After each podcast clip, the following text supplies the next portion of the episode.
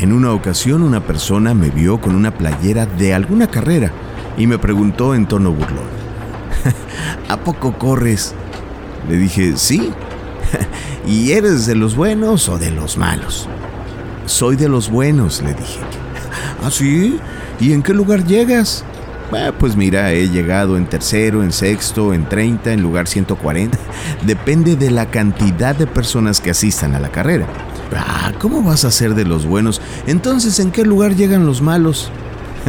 mira, los malos no llegan ni a inscribirse, mi amigo. Y es que siempre habrá gente que critica tu vida, tu trabajo, lo que haces, cómo lo haces. Pero esas personas ni siquiera se atreven a hacer ni la mitad de lo que haces tú. No dejes nunca que los pensamientos negativos o las calificaciones de los demás te quiten el valor de lo que tú haces y mucho menos permitas que opaquen tu brillo. Esas personas no crecen, se estancan o ni siquiera se atreven a empezar y les gusta ver a los demás igual o peor. Y solo esperan en algún momento de su vida decir esa frase, te lo dije. Así que la próxima vez que alguien te critique, tómalo como de quien viene, porque la gente que quiere verte crecer jamás querrá hacerte de menos.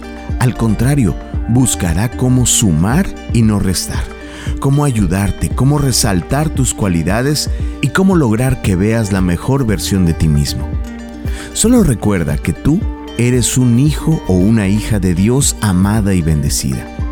Y por lo tanto, tienes las mismas cualidades y características que tu Padre. Y eso es lo que realmente importa.